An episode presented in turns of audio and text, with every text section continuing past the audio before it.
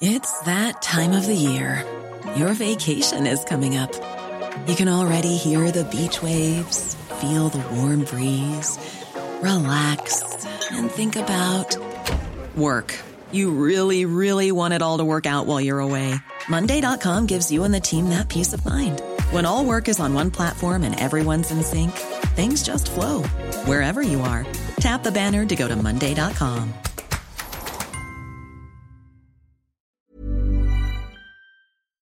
C'est la crise de la quarantaine, si tu veux. J'avais l'impression que j'avais rien construit, euh, plus de mari, pas d'enfant. Je n'ai pas mon troisième chien depuis Pépé. Ça, je te comprends. Alors, sur un coup de tête, je suis partie à Los Angeles. Et là-bas, j'ai eu un problème de cheveux. Une histoire épouvantable. Ils ont viré au vert après un bain en piscine. La crise de la quarantaine, c'est le thème de cet épisode de Minute Papillon, un sujet soufflé par des collègues de la rédaction de 20 minutes, surprise on va dire par l'attitude de leurs copains, leurs conjoints, leurs cousins. L'un d'eux, salarié, papa, propriétaire, n'a Dieu que pour son nouvel achat, sa trottinette. Le cousin d'une autre veut tout claquer, partir à Dubaï. Point commun, ils vont avoir 40 ans. 40 ans comme une envie d'autre chose, de changer, de s'amuser aussi, avant qu'il ne soit trop tard. On va parler de cette crise de la quarantaine, crise de sens, avec Gwenaëlle Persio, psychologue clinicienne, psychothérapeute et formatrice, autrice de Traverser la perte de sens aux éditions Erol. Gwenaëlle Persio, bonjour. La crise de la quarantaine, cela se manifeste à 40 ans et un jour? Chez certaines personnes, ça arrive plus tôt. Et moi, j'observe même euh, de plus en plus tôt, et c'est plutôt bon signe. Ça peut arriver vers 30, euh, 35 ans, où on commence déjà à s'interroger sur euh, son boulot, son couple, son lieu de vie. Et c'est plutôt bon signe, dans le sens que c'est des questions dites existentielles, c'est-à-dire qui questionnent le sens de notre existence, de pourquoi je suis là, et le pourquoi en, deux mots. J'ai fait quelques recherches et j'ai vu que cette, ce terme, il avait été créé par le psychanalyste canadien Elliot Jacques en 1965. Ça veut dire que cette crise de milieu de vie avant le XXe siècle, la deuxième moitié du XXe siècle, elle n'existait pas. Je pense qu'elle a toujours existé. Mais on s'est intéressé en fait à tous ces phénomènes euh, un peu tardivement. Hein. La psychologie, c'est ça, on va dire un gros siècle, c'est tout. Mais bien sûr ça a toujours existé. Je pense depuis que l'homme est homme, on s'interroge sur le pourquoi, à nouveau en deux mots, d'être là souvent la première partie de notre vie, ça va être sur des choses très concrètes. Donc euh, c'est Jung, euh, un autre grand penseur, qui dit qu'on est au début là pour produire et se reproduire. Donc c'est pas très romantique, mais ce qu'il voulait dire par là, c'est que la première partie de notre vie, on va se montrer à nous-mêmes et, souvent aussi à la société qui on est euh, en termes de production. Donc on va faire des études, commencer un boulot, euh, essayer de, le réussir, d'avoir une place sociale, un, lieu de vie euh, assez chouette, etc.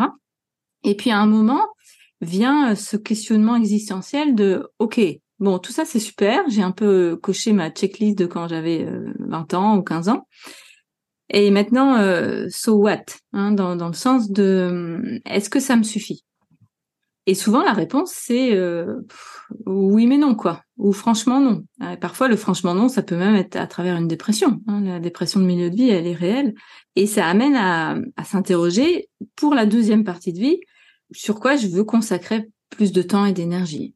Être qui je suis plus proche de, mes vrais talents. Donc, par exemple, on a pu être comptable, boulanger ou encore euh, autre chose jusqu'à euh, cette fameuse crise et puis avoir envie pour la deuxième partie de enfin euh, prendre ou reprendre ses pinceaux, euh, faire euh, un travail plus en lien avec les autres ou d'autres choses. Parfois, cette crise du milieu de vie, elle se traduit par des comportements alors un peu étrange, c'est peut-être pas le bon terme, mais une sorte de nouvelle crise d'adolescence, une nouvelle crise d'insouciance, d'expérience limite. Parfois ça passe par là, ça se rapproche effectivement de la crise de, l'ado, quoi, qui euh, tout d'un coup euh, veut un peu se séparer de ses parents et, s'affirmer. Moi, je le comprends comme euh, une tentative qui souvent échoue, hein, pour être clair, de, de remettre du peps dans sa vie en fait, là où elle en a plus trop. Et c'est plus facile au début d'être dans la distraction pour combler ça que d'être dans une vraie recherche de sens. Comment on peut vivre ces crises, traverser euh, cette perte de sens pour retrouver un nouveau sens? Souvent, la première étape, c'est de se rendre compte qu'on est insatisfait. Et c'est là le plus grand défi parfois, parce que les personnes qui vont aller dans les distractions, elles vont pas vraiment voir le problème. Elles vont un peu rationaliser en disant mais non, mais moi j'ai toujours rêvé d'aller faire ce voyage ou, ou de faire ci ou de faire ça. Euh, au contraire, je vais bien. Mais si c'est en fait uniquement une distraction et pas quelque chose de fond, c'est tout un enjeu d'arriver à le voir. Souvent, c'est les proches qui vont dire écoute là, euh, ta nouvelle lubie ou euh, ou si ou ça, je ne te reconnais pas et j'ai l'impression qu'il se passe quelque chose dans toi et ce serait bien un peu qu'on en parle. Mais on n'a pas toujours envie d'aller regarder ça. Donc la première grande étape pour traverser effectivement cette crise, c'est d'arriver à se voir soi-même. Et ça, on a souvent besoin des autres pour arriver à se voir soi-même, puisque se voir soi-même, c'est presque impossible, en tout cas de manière complète. On a tous des zones aveugles. Et puis après, ça sera d'en faire quelque chose d'écouter quelque chose qui est pas juste une lubie, mais un désir profond. Par exemple, un, talent qui, qui toquait à la porte depuis toujours et qu'on avait un peu euh, mis de côté. Et parfois, c'est un peu euh, plus dur. Hein. Moi, je vois beaucoup de gens qui passent aussi par des moments euh, noirs, quoi, d'angoisse, de dépression, et d'arriver à, accueillir ça comme non pas une fatalité, mais comme des symptômes entre guillemets qui viennent nous dire que ça va pas. Et là, parfois, il faut même une aide extérieure, peut-être un thérapeute, mais en tout cas, de, se décentrer de dire, OK, qu'est-ce qui se passe en moi pour aller euh, plus loin, en fait, que juste la surface? Vous avez eu une expérience parmi d'autres avec une dame qui s'appelle Elisabeth. Vous dites que c'est le retour du boomerang salutaire. Cette femme, elle a été euh, en crise, puis finalement, bah, le boomerang, ça a été, euh, ça s'est mm. plutôt bien passé.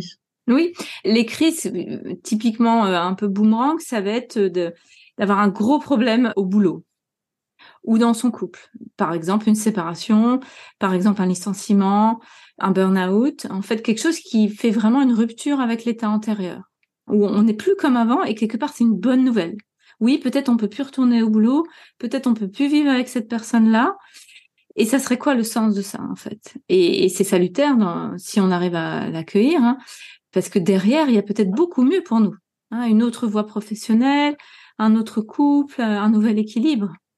Et c'est pas si simple de d'arriver à l'accueillir parce que la période où c'est très fébrile, ça peut parfois être plusieurs mois ou plusieurs années. On avait eu Fabrice Midal en entretien dans Minute mmh. Papillon et, et, il nous avait parlé aussi euh, de la notion de crise. Il nous avait dit, voyez qu'en Asie, contrairement dans le monde occidental, le mot de crise n'est pas euh, très sombre parce que de la crise peut naître quelque chose de mieux. La crise est un passage. En Asie, ils ont deux idéogrammes pour écrire le mot crise. Il y en a un qui veut dire danger et l'autre qui veut dire opportunité en chinois. Vous me parlez d'abord de la crise du milieu de vie et vous le mettez, alors je ne sais pas si c'est en miroir ou en écho avec la crise de sens planétaire. Et oui, puisque euh, cette crise qui est à la fois un danger et une opportunité, elle est autant individuelle que collective. Dans le sens que hum, depuis quelques années, hein, on vit quand même une crise sans précédent, notamment parce qu'elle est planétaire justement, et qui a mis beaucoup de personnes dans des émotions euh, vraiment fortes. Hein. Et en tant que psychologue, j'ai été témoin avec mes collègues de ça.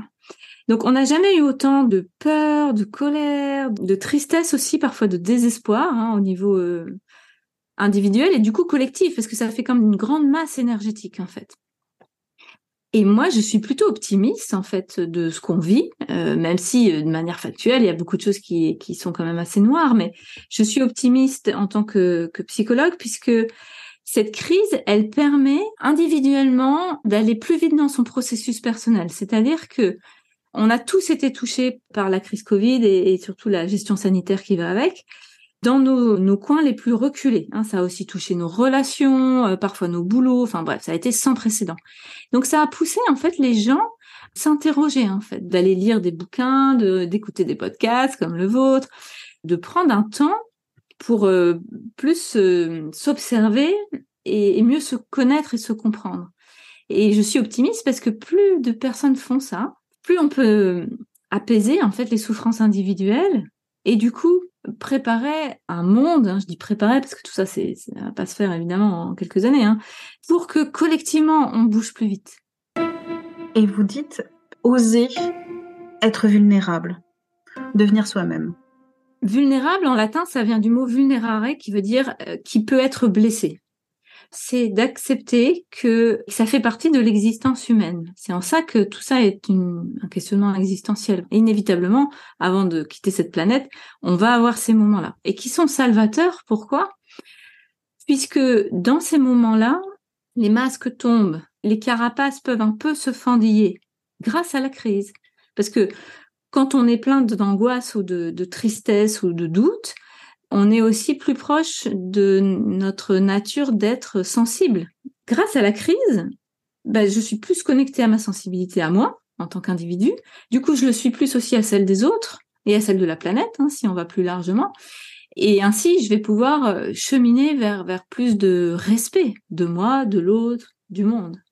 Et l'époque nous amène à être vulnérables et c'est une, à nouveau une très belle nouvelle puisque ça nous permet de, de, faire tomber les masques, les vrais masques. Et de refaire société, ce que vous dites. Et de refaire société, absolument, par le, par le lien, puisque nous sommes des êtres sensibles et nous sommes des êtres de lien. Et l'autre est celui qui nous permet de, de voir justement nos endroits sensibles. Hein. C'est par la crise, notamment la crise relationnelle, qu'on va grandir, donc euh, dans un couple, dans un boulot. Et l'autre est aussi celui qui va me soutenir quand je suis dans la crise. Et c'est ça la fonction de la crise à nouveau, c'est de, montrer que seul on, fait un, certain bout de chemin, mais à un moment on s'arrête en fait. Merci d'avoir écouté cet épisode de Minute Papillon, un podcast d'Anne-Laetitia Béraud pour 20 minutes. S'il vous a plu, n'hésitez pas à en parler autour de vous, vous êtes nos meilleurs ambassadeurs.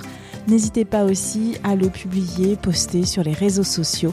Vous pouvez nous écrire à audio-20minutes.fr. À très vite et d'ici là, bonne écoute des podcasts de 20 minutes comme Tout s'explique.